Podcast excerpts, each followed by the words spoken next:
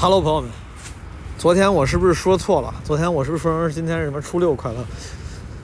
昨天我录的时候应该是初七发的，对吧？然后我现在录这个呢，应该是初八了，就是放出来的时候应该是初八了。现在呢是二月十六号，大年初七晚上七点二十三分，我正在骑着这个共享单车，从朝阳大悦城附近回家的路上。我来看房了。昨天评论区有朋友问我有有没有看，我这这刹车也太他妈好使了，我他妈这刹车差点给我给我栽出去。这个我今天来看了几套房，因为现在我住的呢相对来说比较嗯靠中心，但由于老出差，出去演出啊、出差啥的，我就想着可以换一个。这个地理位置 location 不用那么好的地方，我现在地理位置相对来说还是比较热闹的。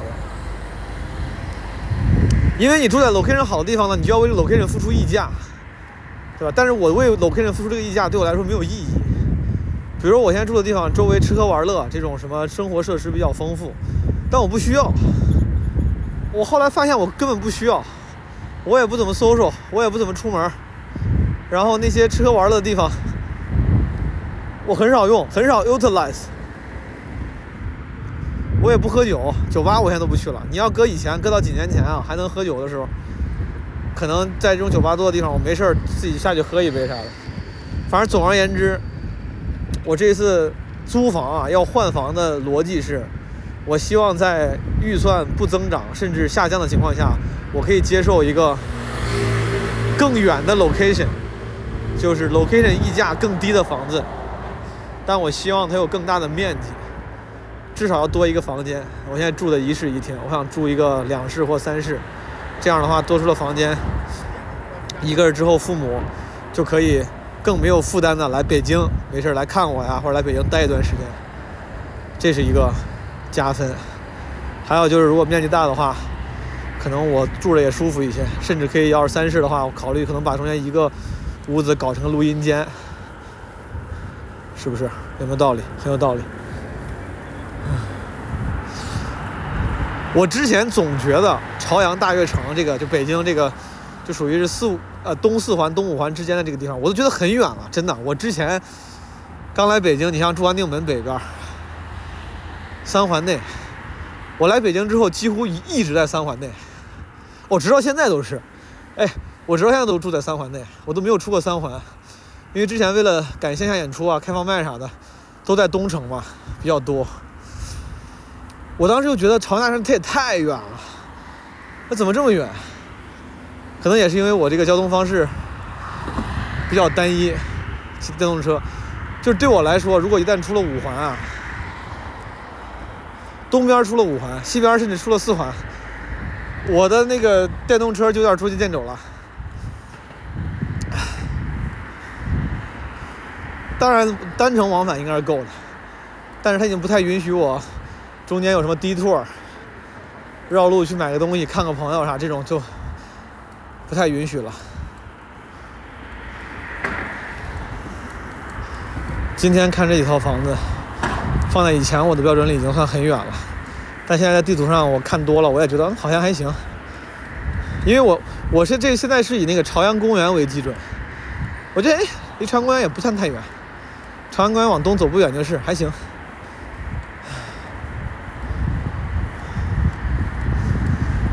而且我看朝悦这边这些小区，他们会把这个生活设施丰富啊，离朝阳大城近当做一个加分点。但我觉得我可能还是看错地方了。朝阳大悦城附近对我来说我也没有意义，因为我不逛商场。我现在旁边是三里屯我都不逛，我甚至都不打叫外卖。就其实我是完全不介意住在 middle of nowhere，就是别太 middle of nowhere 就行，但是就别太远就行。哎，对我来说，我跟你说，理想的房子是啥啊？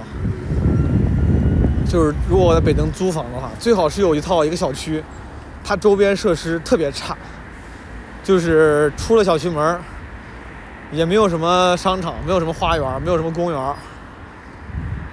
然后以至于这些 location 溢价根本就加不上价，那些想来生活的、携家带口的，都会觉得这个小区不方便。然后也没有什么学校，反正就是没有正常人需要的生活设施。但是这小区还挺新的，房子还挺大的，装修还不错。哎，我就住这些。它离那个，比如东城也不远。平时如果需要演出啊、开放麦啊，虽然最近去的少了，但这个仍然是我的刚需。我是希望自己之后能多演多去的。就是有这么一个小区，那就太好了。但其几乎不太可能嘛，因为你离中心越近，几乎不太可能说周边突然出现了一个小区，是周边它没有店、没有商场，不太可能。鬼盘，不太可能。但我刚才好像跟那个中介聊了一下，好像那个朝阳公园往东出去之后，就是北京朝阳站附近那一块儿，姚家园那块儿，好像是据说是。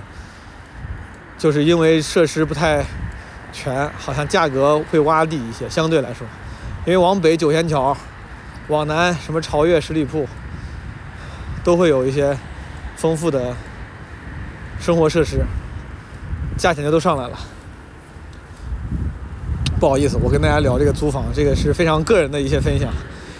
我租房租好多年了，我零九年去。国外上大学，我大一的时候住宿舍，从大二开始就一直在租房。然后之后每一年租房呀，我几乎每一年都搬。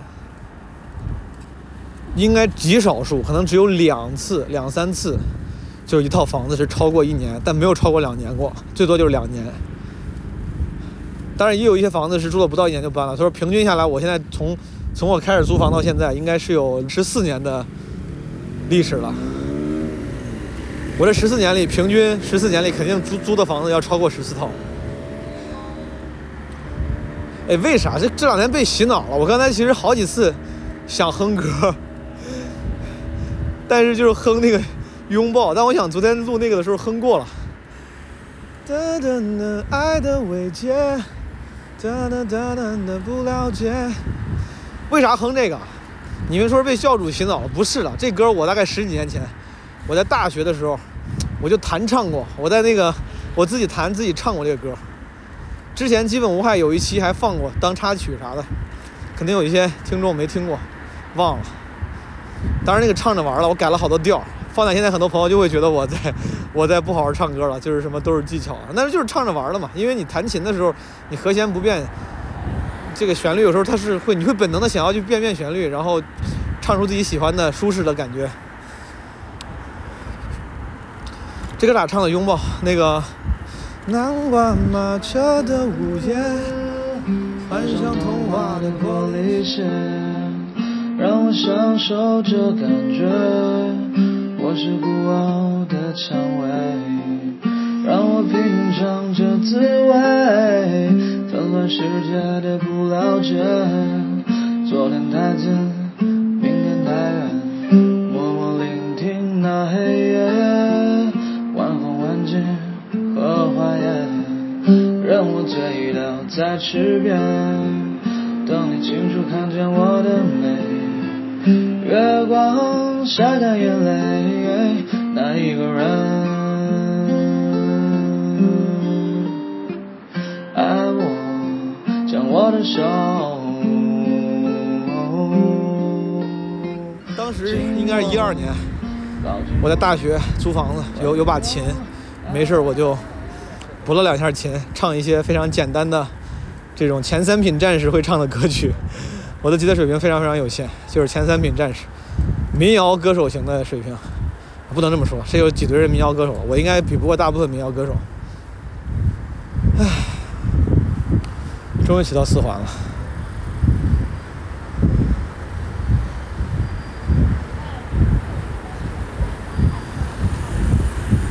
这个这个刹车得慢慢捏，刹车太太灵了。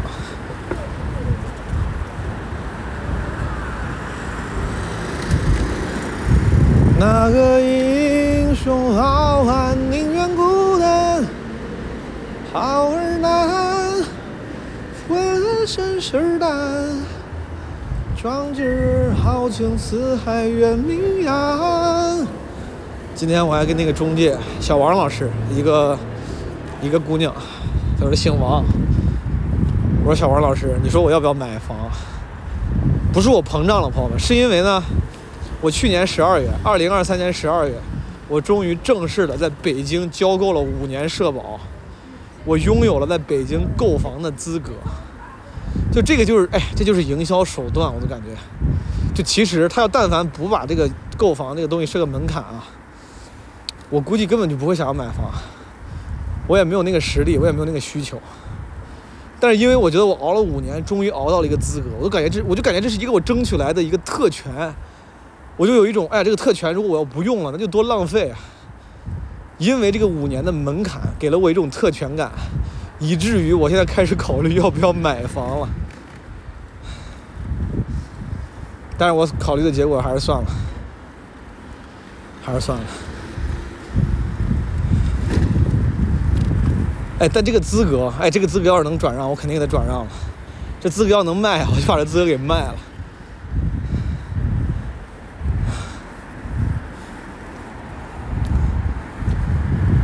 哒哒哒哒，有梦做翅膀，哒哒哒哒哒哒的力量，把浩瀚的海洋装进我胸膛，可能再小的帆也能远航。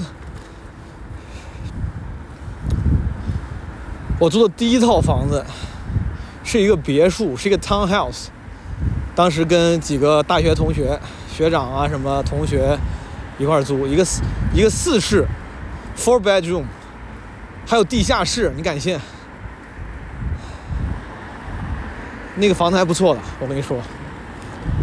一楼是客厅、厨房，二楼四间卧室。地下，但是到后来我发现就几乎用不上，就还是那个卧室，当时都觉得按美国学生路数都给它设成什么游戏房呀，什么玩飞镖、打台球啥的。但后来我们就是那个就是一直就是洗衣房，就是底下搁了洗衣机、烘干机，就在底下洗衣烘干，非常的 ghetto，叙利亚风格的一个地下室，啥也没有。然后那个地下室，我在那儿，我当时我室友叫王念，郑州老乡，他给我剪过一回头，我给他剪过一回头，我给他剪过一回头。他说他剪头发，我说我会。我当时买了剪剪头发的那些工具，我当然不会。但我说我说我懂。我说你来，我给你剪。就头可能给人剪的也不咋样，还把我自己手剪破了，还把我手剪破了。那地下室没用上，那是大二住的，大三住哪儿了？大三住的是 Lincoln。哦，我在 Lincoln 是不是住了两年呀？三十四 Lincoln Street，那个房子主要便宜，当时想省钱，一个三室一厅。一个三室一厅，我一个人只需要负责，只要四百五百，好像是五百。哎，总来中中间怎么少了一年？我应该还住过别的地方。等一下，我住了 Bory。哦，哎，不对，五二零 Bory Street，我记得是。算了，我忘了，我住过 Bory，住过 Lincoln。后来还住了半年，另外一个叫什么 s e 不好意思，我把这事儿给忘了。总而言之吧，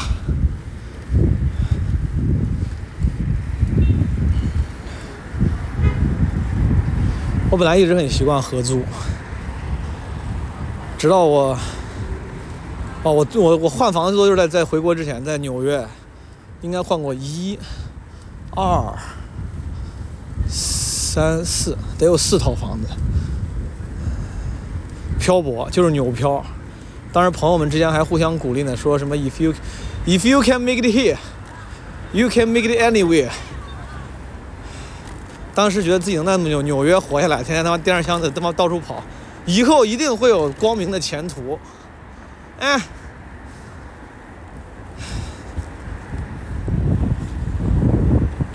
曼哈顿岛上换过三个地方住，还不止三个。曼哈顿岛上换过四个。刚开始借住在朋友家，也是借住在同学家。黄兴、李冠铎住他们客厅，我当时觉得这住人客厅，我实在是太不好意思了。我觉得他妈也耽误人过夫妻生活。他俩是个 couple，我好朋友。但是现在想想，他们可能说不定，说不定那个时候已经没有需求了。Anyway，我住在沙发上，我当时想赶紧想赶紧找个房子搬走，我不想，我实在不好意思。住了俩星期得有，住了俩星期，一个多星期还是俩星期，搬走了。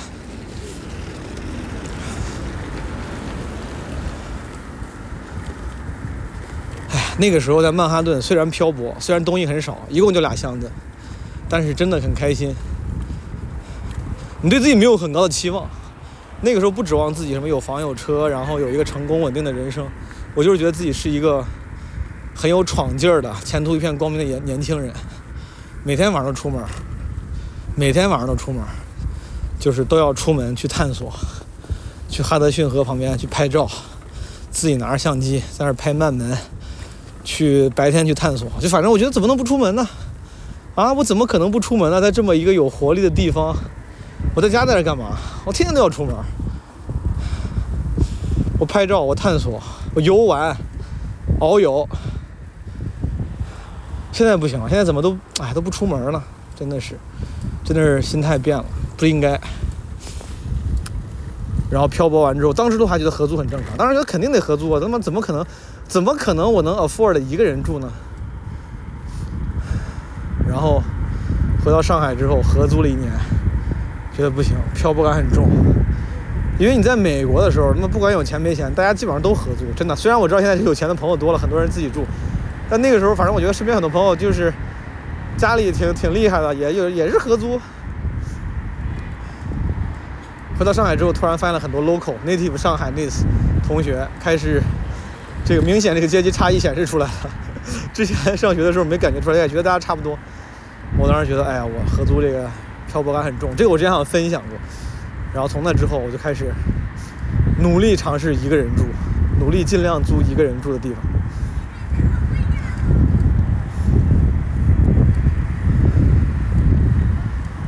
哎呀，租房子太麻烦了，搬家也很麻烦。本来我就这种怎么说高敏感人群，又容易多愁善感，经常搬家时候东西收拾好，在离开家最后一刻，对吧？回望这个承载着记忆的小房子，我每一次都会都会感慨的，都会。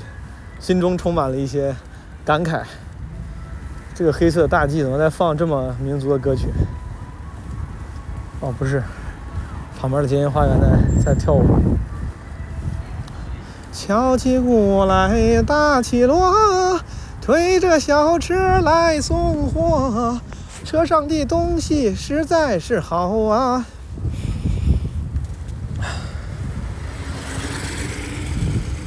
但是我觉得还得在东边。虽然我说可以，可以偏一点，对吧？但是还是在东边会方便一些。我是租房子，不好意思，我聊回在北京租房子了，在东边会方便一些。毕竟我们这些演出，演出虽然是市中心，它也是市中心的东城部分。然后东边这些文化娱乐活动多一些，感觉经常你需要，嗯，参与一些活动，需要多见人的话，还是东边方便一点。东边太贵了。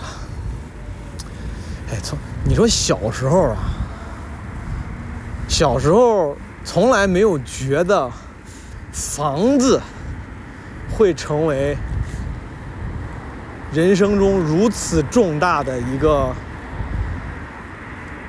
因素，就跟你玩游戏一样。你想想，你打游戏，你看武侠小说啊，武侠小说里很多大侠，他为了让这个历险的经历。更加的干净利落，他甚至没有家庭，没有父母，和大侠没有父母了，你发现了吗？然后你玩游戏的时候，很大部分游戏你也不用考虑着这个大侠怎么睡觉，怎么上厕所，你考虑的就是你要走到哪儿，你要去哪儿，你要打败哪个恶霸，完成哪个任务，解决哪一个。世界上亟待解决的危机。从小可能我你说我我把这些时间都花在这些把世界简单化了的文艺作品里了，也不是什么鸿篇巨著，对吧？玩一些 RPG 游戏，看一些小说，我天然就觉得，我想的事不应该是这种鸡毛蒜皮的小事。我觉得我在想，我想的是这到底要去哪儿，要干嘛，要当什么？我到底是要当一个剑客，一个魔法师，一个刺客，弓箭手？对吧？你在玩游戏的时候，你不考虑那么多，选什么职业就点一下的事儿。不行就转职。你想出生在哪个哪个城市？你想哪个城市？你打魔兽世界，你去幽暗城还是去奥格瑞玛？走就完了。谁知道在现实生活中这些事情都要如此的难啊？就是置业，包括你去你机票。之前，嗯，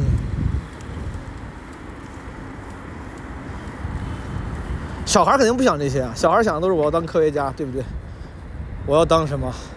有哪个小孩会说他说我希望我长大之后有五套房子？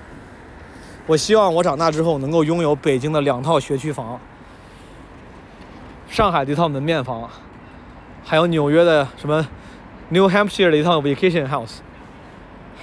在成年之后，这当然成了成功的标志。小孩不想这些的，对，本应这个生活本应是那样的，才才他才更美好。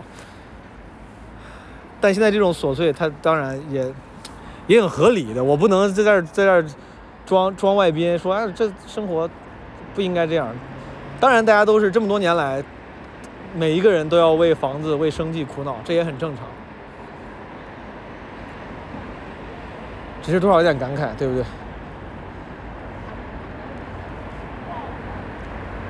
没有哪个小孩小时候的愿望是他说我这辈子就是要在三十岁之前当上 P 八。哦，普华永道在这儿，华字还灭了。我的老东家，之前在普华干 Dex 干 Tax，Houston 的 PWC，客户是一个 second largest，是 second 还是什么？就反正前几的。Largest funeral provider，白事供应商，白事供应商，哎，屌不屌？确实，我是不太会赚钱。我在游戏里从来也不会赚钱。我现在游戏里赚钱主要靠修改器。玩单机游戏的时候，金山游侠、FPE，还有啥修改器？包括后来玩网络游戏，经常钱不够花，然后经常被骗。玩《世纪时代》，好不容易赚了一百万石币，瞬间就被骗了。没有什么财商，但是因为玩游戏的时候，它不太有，它不太重要，大家也不太会看你有没有钱，最终他要看战力，对不对？我战力也不强，不过，哎，我玩游戏的时候，你看，我就不是一个特别卷的人。我记得当年我玩网络游戏的时候，我根本就不想着怎么快速升级，然后有一些当时很多人追求着什么第一个速通某个副本，然后升级或者拿到哪个装备。我那个时候就喜欢乱逛，我喜欢开地图。我在石器时代当时玩的时候，就是去那些根本没有人去的洞穴，因为它不，它不适合升级。然后当时还是那种随机遇敌，一个一个踩，然后打不过就逃跑，然后逃跑到跑到那个山顶，它是一个就是其实就是贴图，一个山顶的风景，但感觉很好看，截图截图截图，到处跑，我就觉得每个洞穴我都得去一次，没有去过地方我得去一次，我都把地地图地图给开了。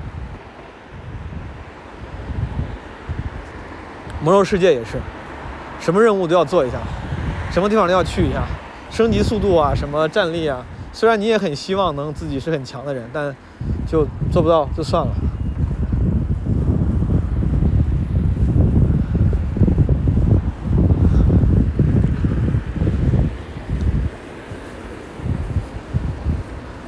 在游戏里面，你你你想要当一个开图者，可能还甚至还挺酷的。对吧？你慢慢升级，总是能把这个等级升到头，然后什么图都能去，然后你就去当一个探索者。但现实生活中开图的成本其实很高，开图的成本可能比卷战力的成本还要高得多。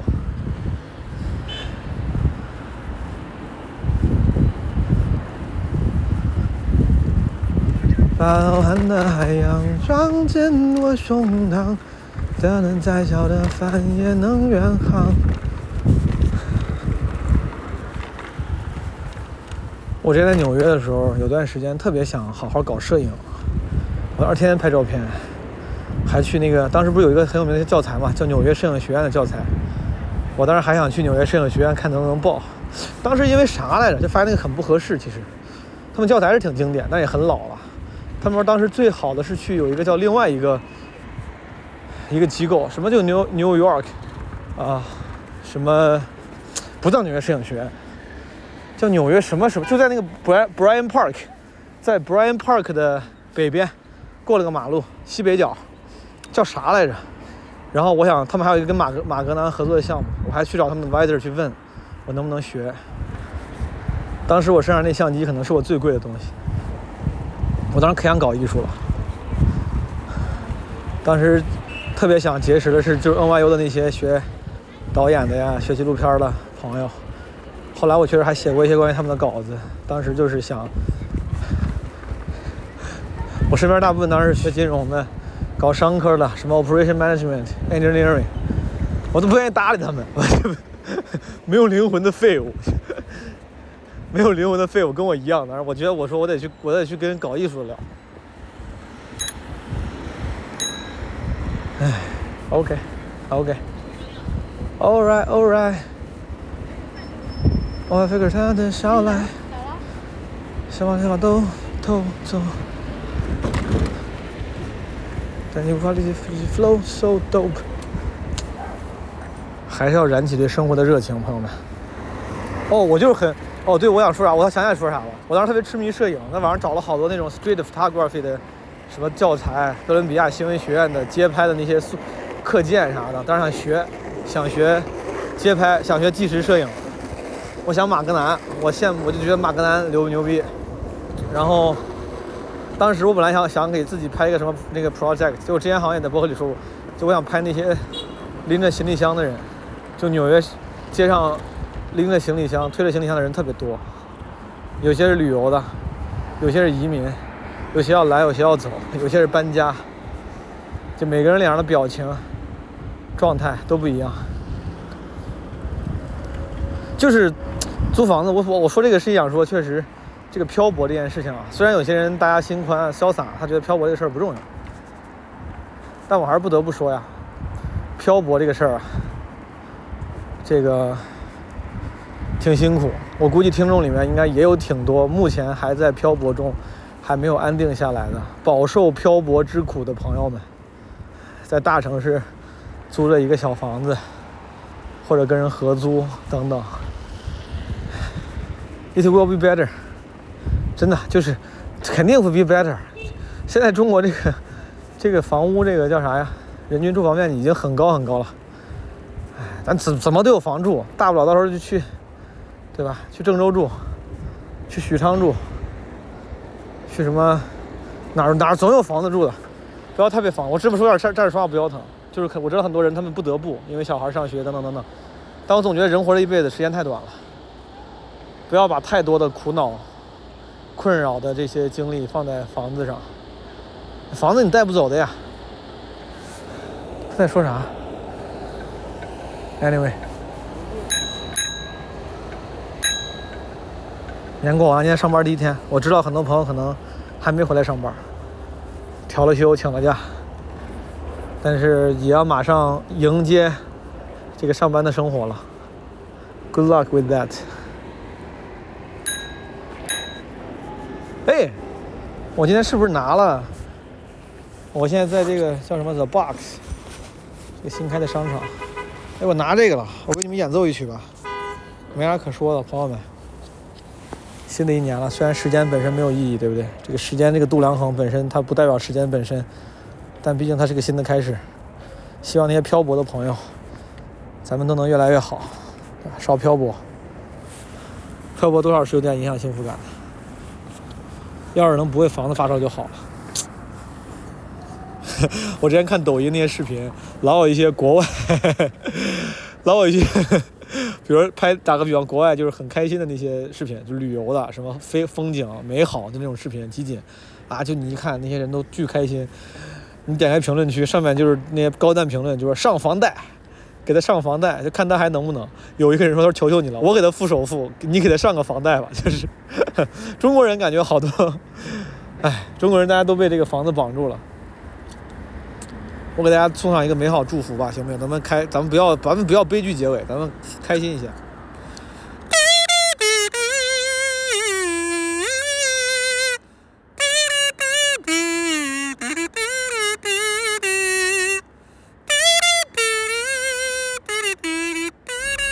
朋友们，接下来这段音频是我昨天录的。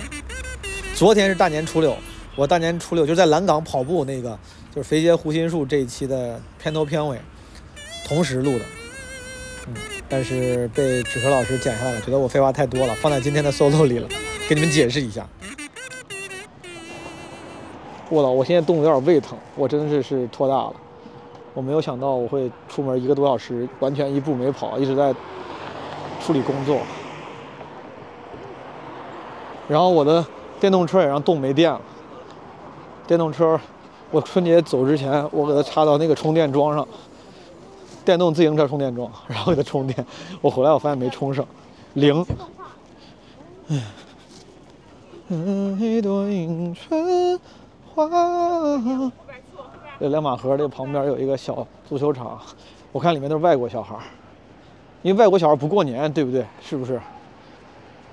在过年假期这些人少的时候，他们终于可以趁机，我不知道，我瞎说的。哇，这狗好好看，这是什么狗啊？阿富汗犬。阿富汗犬，太好看了。哦。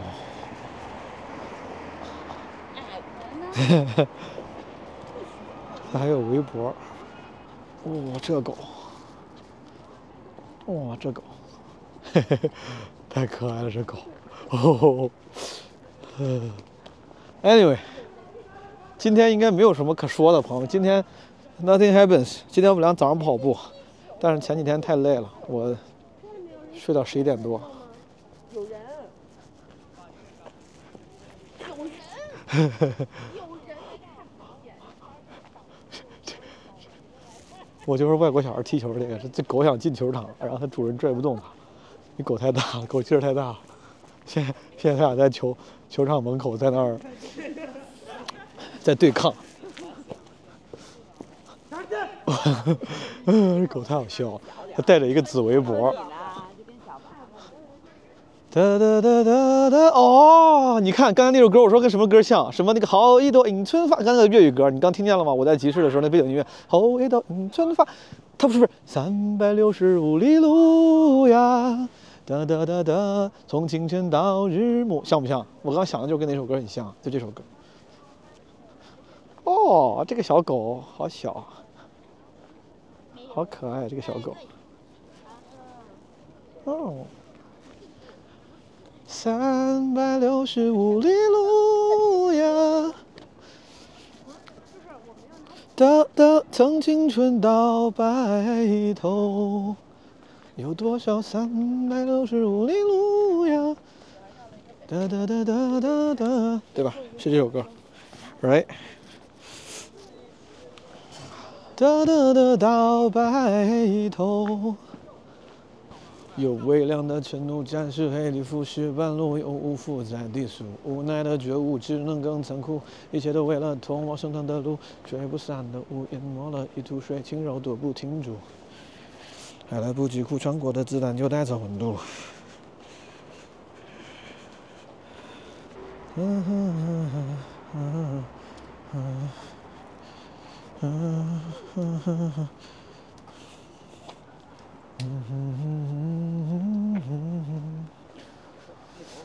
有多少三百六十五里路呀？等等等到白头。有多少三百六十五里路呀？得得得到日暮。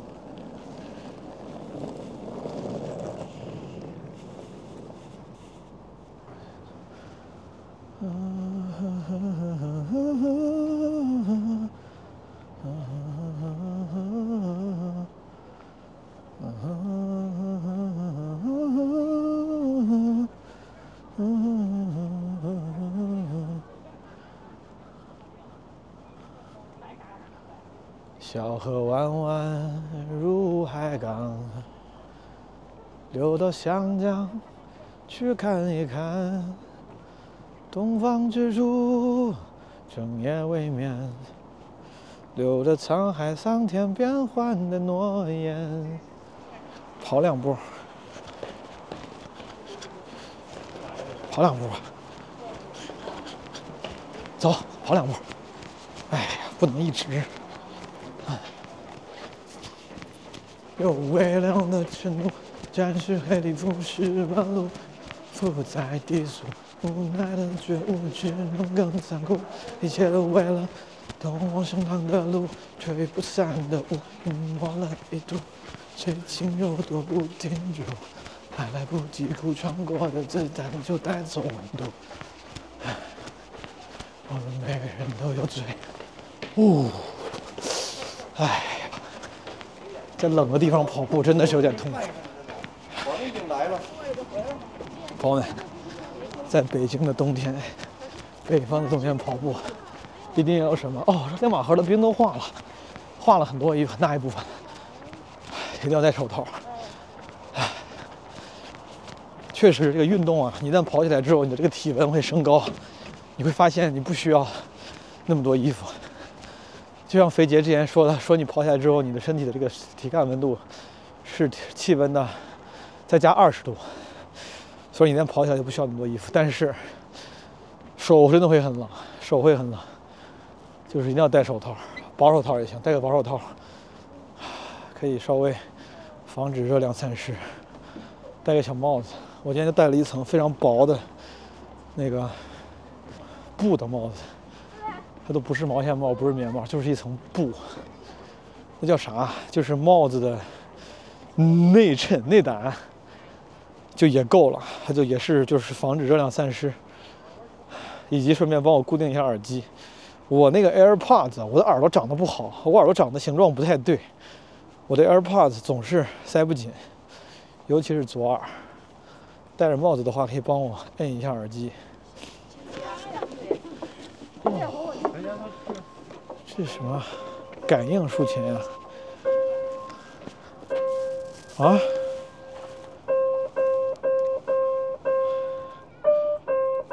哎，谁在？这是骗人的吗？我都没感应，他在想什么？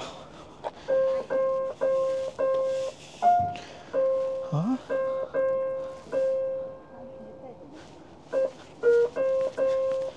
这是骗子竖琴，这是个骗子竖琴。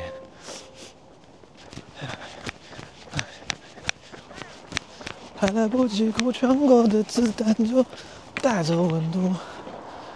唉，我们每个人都有罪，犯着不同的罪。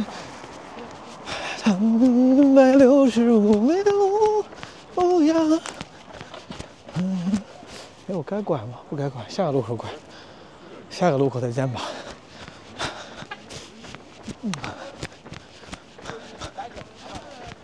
我前两天在海南过春节，对不对？每天都运动，每天手表的那几个环都走满，都超过好几圈。我又是徒步，又是冲浪，又是跑步，天天作息规律，还要带爸妈旅游，还要走路。妈走之前称了一下，又长了几斤。嗯，哇！哒哒哒哒哒哒，有多少三百六十五里路啊？哒哒哒到白头。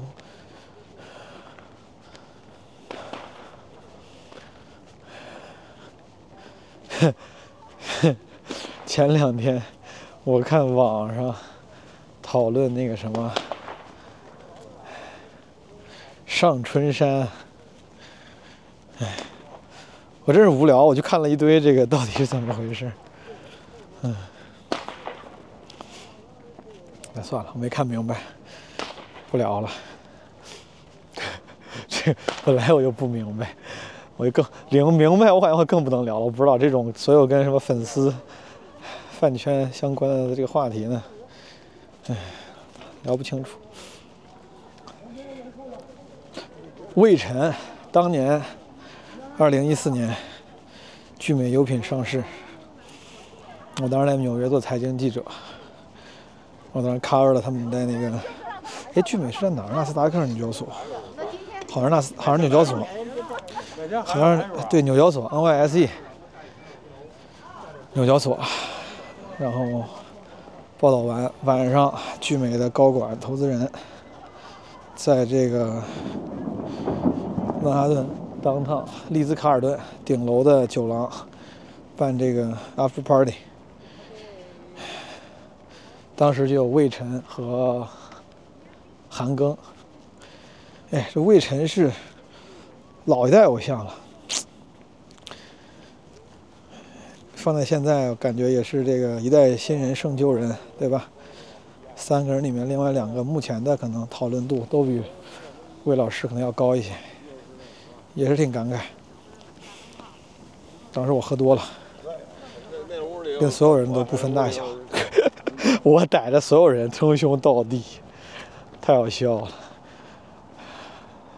当时有一个时尚芭莎的编辑，我不知道，应该得是总编辑了吧？那个级别的好像是参加这种活动。我说兄弟，他回北京找我，好不好？他说回北京找我，回北京咱们一块儿。他当时跟我讲，他回北京找我。然后那个 party 开始之前，我跟同事在那儿等着这个活动开始，旁边有一桌人过来借椅子。他说：“你好，这椅子有人坐吗？没有的话，我们借用一下。”我一看沈南鹏老师，我不卑不亢的说：“我说，你那去用吧，啊，Never mind。”什么在喊？什么在喊啊？当时我记得我跟魏晨，还有，当时有魏晨、韩庚，还有，放好像就是这俩人，还有。反正我还跟人称兄道弟，我当时年轻，我说：“哎，哥们儿，最近忙啥呢？”哎，现在想想，太傻了。我当时还跟王强老师，就是中国合伙人里面徐小平跟俞敏洪的那个合伙人王强老师，还聊了半天我的创业计划。哎，人家人真是好，哎，真的是向下兼容。王强老师非常耐心，非常 nice 的听了半天我的创业计划。你知道当时我的创业计划是啥吗？我计划在纽约曼哈顿开店卖煎饼。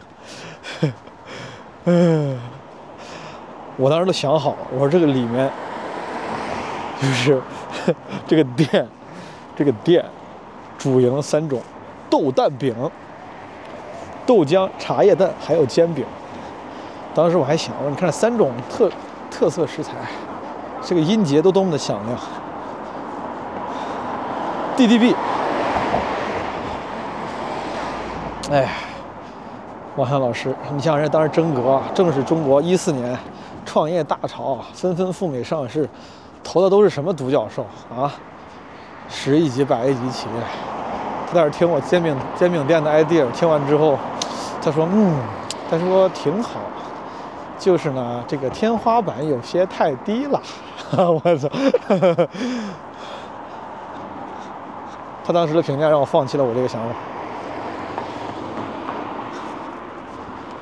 因为当时那年，纽约有一个连锁店，西安名吃，做的还挺好。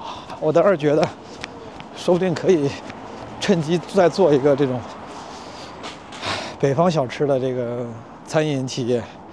因为过往当时那个过往那么些年，在中国移民啊，还没有大肆涌入美国的时候，最多的都是一些南方的老乡嘛，福建人、广东人，都是一些。粤菜、福建菜，你像什么西安名吃，当时在曼哈顿，以一个比较新型的那种啊形态，然后设计语言也比较的现代，好像就是个创二代搞的，也做的还不错。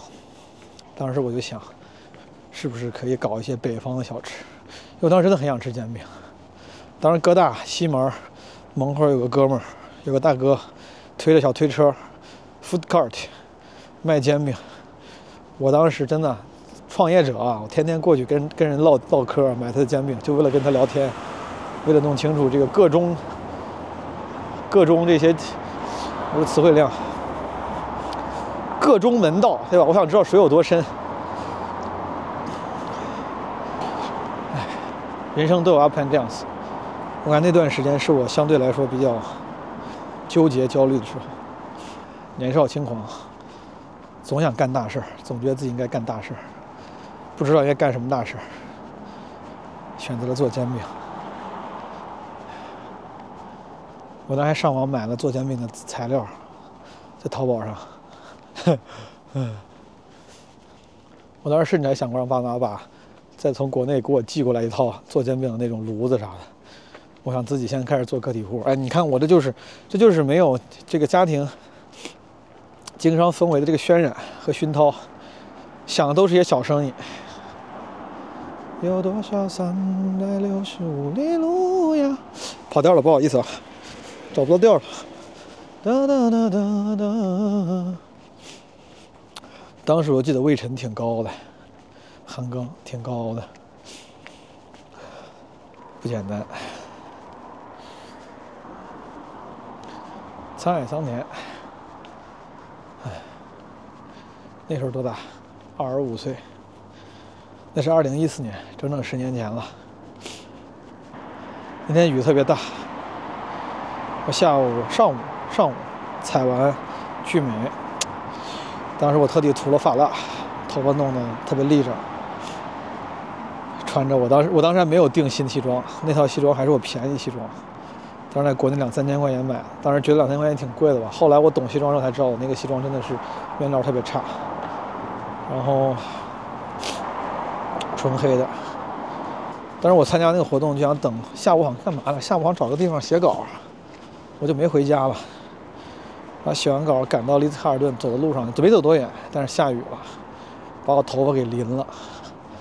然后我那个头发本来是本来是立起来的背头，side cut 对吧？那个发型叫忘了，好像叫 side cut undercut，undercut，undercut。然后他那个头发本来像后背的，就都掉下来了，特别像张学友演《雪狼湖》时候，是像演《雪狼湖》。张学友有有一段时间。就刘海斜刘海下来，特别邪魅狂狷那个发型，我当时就那样，看着特别奇怪。当时我看我当时照片啊，刘海斜着下来，盖着半个眼睛，跟他妈 Google 的 Eric Schmidt 合影。我 我当时喝多了，Eric Schmidt 坐着直升机，半路好像据据说是坐着直升机来，然后到这个活动上，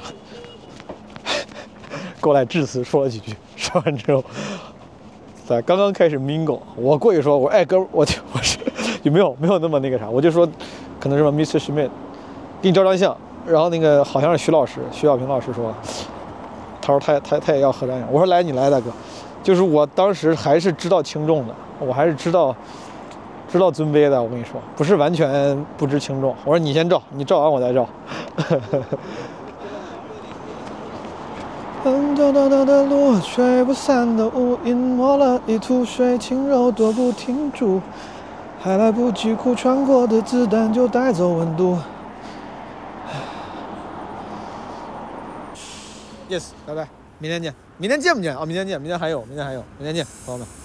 哦，对了，那个，感谢大家收听这期的基本无害。我们那个厦门站的基本无害，呃，录制。又补开了一轮票，但也已经售罄了，好不好？呃，陈州还有少量余票，有兴趣的朋友可以到时候二三二四来厦门看演出，或者来看基本无害录制，好不好？